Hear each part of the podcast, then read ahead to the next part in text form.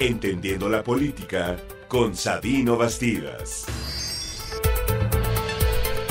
Sabino, ¿cómo estás? Qué gusto saludarte en esta mañana. ¿Qué tal, Mario? ¿Cómo estás? Muy buenos días. Me da mucho gusto saludarte y un saludo al auditorio. ¿Ya estás listo? Ya casi, ya, casi. Estamos a 72 horas de que empiecen las campañas, tan, tanto tiempo anunciadas y tanto tiempo preparadas. Estamos ya hoy a 96 días del día de la jornada electoral en la que 100 millones de mexicanos estamos potencialmente, 99 millones estamos potencialmente en condiciones de participar en elecciones, en, las elecciones, como siempre se dice, porque siempre son más grandes, las más grandes de la historia. Siempre serán más grandes. Pero bueno, y como siempre, siempre empiezan las campañas y las precampañas con todo este proceso de descalificaciones y bueno, creo que el tono en el que van a iniciar las campañas no es el más saludable para la República. Eh, pareciera que estamos condenados necesariamente a la polarización. Ya hoy nadie ni, nos escandalizamos, ni, ni, salimos con la moralina, ni, con la moralina del buenismo de pórtense bien muchachos y hay que ser propositivos y hacer propuestas y no descalificaciones. Pero sí quiero, sí quiero eh, traer a la mesa simplemente el tono en el que hemos iniciado estas campañas, producto de, estos reportajes que se publicaron en medios norteamericanos, que generaron que el presidente López Obrador eh, se molestara, se enojara, diera a conocer eh, eh, celulares y entonces en redes sociales se desatara esta publicación de celulares de una serie de políticos eh, que ha generado toda esta este desquiciamiento a, unas horas de iniciar la campaña electoral, Mario. Yo creo que en primer lugar hay que entender hay que entender que quien va arriba en las campañas, pues no quiere, no quiere ruido, no quiere, eh, no quiere polarización, quiere el menor número de debates posible. Y el que va abajo, y si va abajo por mucho, como lo están demostrando algunas encuestas, pues la única manera de bajar es con campañas negativas y así es como los asesores de campañas lo han convertido en esta especie de necesarismo de la campaña negativa, de la guerra sucia, como parte de la democracia. Las campañas negras no son saludables, lo hemos visto muchas veces. Recuerdo al presidente Barack Obama eh, que, decía con frecuencia que las campañas negras eh, eh, no siempre sirven para ganar elecciones, este, pero es un hecho que no sirven para gobernar, te enemistan con quien vas a trabajar los próximos años de manera definitiva.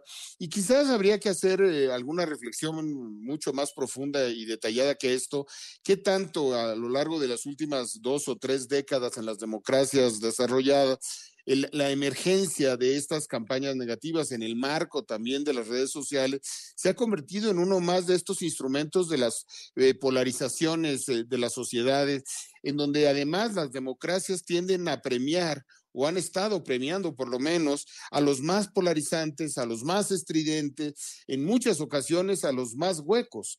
El, el, hecho de que tú plantees en redes sociales un escándalo te genera notoriedad, seguidores pasado mañana a la gente se le olvida la, burrada que dijiste, te quedaste con los seguidores y te conviertes en un influencer, en un líder político social. No digo que sea la regla general de todos los influencers, como en todo hay, hay buenos y malos, pero me parece que las redes sociales, todo este manejo de, las granjas de boots y toda esta, esta eh, eh, visión, pues ha premiado la estridencia. Yo creo que, la manera como estamos arrancando las campañas vuelve a retomar ese hilo y creo que hay que comprender que quien va abajo eh, eh, quiere, tiene los incentivos para descalificar, aunque sean mentiras.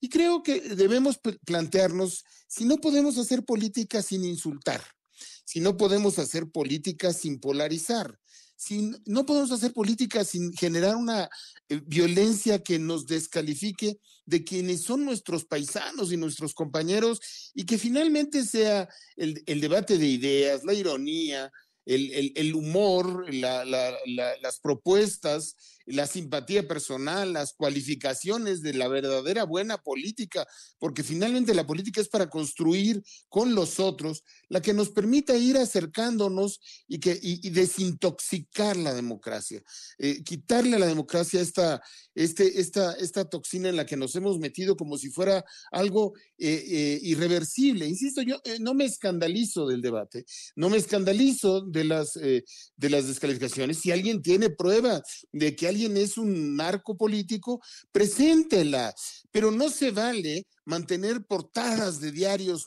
que en el pasado eran muy serios o de publicaciones que en el pasado fueron muy serias, con familias que me merecían mucho respeto, acusando que es un narcopresidente, un narcopolítico, cuando no hay nada probado o, ningún elemento adicional para, para, para, para poder ir hacia allá. Entonces, vamos a las pruebas, vamos a los hechos, vamos, vamos, a, vamos a tratar de dignificar esto, porque además, Mario, la violencia verbal es el, previo de la violencia material y ya la estamos viviendo suficientemente con un enemigo allá afuera que es la delincuencia organizada, en donde ayer vuelven a fallecer, tenemos, eh, volvemos a, renovar los datos con dos fallecimientos en dos políticos de Michoacán, con lo que ya ah, depende la cifra que quieras y el, contador que quiera, pues ya, ya rebasamos las cuatro docenas de políticos asesinados en, un entorno violento en donde esa violencia verbal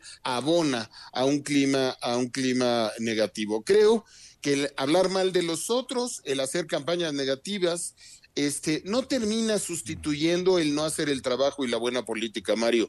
Y creo que lo que estamos viendo y lo que ayer este, eh, eh, eh, tú y yo comentamos, viendo cómo se está crispando este ambiente de manera innecesaria y hay que hacer el señalamiento también. Viene desde la presidencia de la República. Esta es una reflexión que debe incorporar a los medios, por supuesto, a los políticos todos, a las dos candidatas, pero también y sobre todo al presidente de la República, sabiendo que no, no estás sembrando algo positivo, porque si siembras odio, heredarás el viento. Y eso no es algo sano en una democracia tan crispada, tan frágil como la que estamos viviendo, Mario. Sí. Sí, sí, totalmente de acuerdo. Creo que pues ese llamado va a todos los actores políticos, incluido el presidente de la República también, eh, que es el que ha puesto en muchos sentidos la vara, ¿no? Eh, y, eso definitivamente no ha coadyuvado un ambiente este pues que quisiéramos ver una contienda electoral de propuestas y como lo dices tal vez de ironías ataques dentro de la política se valen creo y este pero ya caer en ese en ese ambiente de, acusaciones y sustento pues no tiene no, no, va por ahí simplemente y, siempre el elector, Mario, yo creo que podemos eh, empezar a sancionar lo contrario. ver un personaje como Trump o como Milley, este, empoderados insultando a la gente, eh, pegando de brincos, siendo poco serios, pues me parece que el electorado podemos moderarlos y decir, no quiero, no, quiero esa facha en la presidencia de la República, no quiero, no quiero personajes de ese tipo en el futuro de mi país, no quiero que eso se enquiste en una democracia y finalmente somos nosotros, y si no hacemos la reflexión sensata y, y medianamente moderada y le recuperamos la caballerosidad, la generosidad, la educación, la urbanidad, las buenas maneras a, lo que construiría eventualmente una buena política, pues esto va a permanecer. Ah, que suenan, suenan, son campanas a mí, eh, son llamados y campanas a misa y que va el que quiera, pues sí, pero creo que poco a poco podemos ir creando la sensación de molestia ante quienes están haciendo las cosas mal, sea el presidente de la República publicando el celular de una compañera reportera o sea un medio de comunicación internacional publicando noticias sin el suficiente fundamento mediático. Eh, eh, o, sea, no, se trata, no se trata necesariamente aquí de tomar partido, se trata eh, de, de que el fiel de la balanza sea cierta urbanidad política que nos permita que el día posterior a la elección o el día posterior a la toma de posesión, los mexicanos podamos decir, eh, todos tenemos un proyecto común y vamos a tratar de construirlo. Y creo que en los medios, finalmente, Mario, en algún momento tenemos que hacer espacio a eso, porque si no, en estos 90 días de campaña nos vamos a matar. Sí. Bueno, Sabino, pues vamos a ver cómo, cómo inicia todo esto. Te agradezco mucho como siempre. Gracias, Mario. Un abrazo. Gracias, Sabino Bastías, aquí en Enfoque Noticias.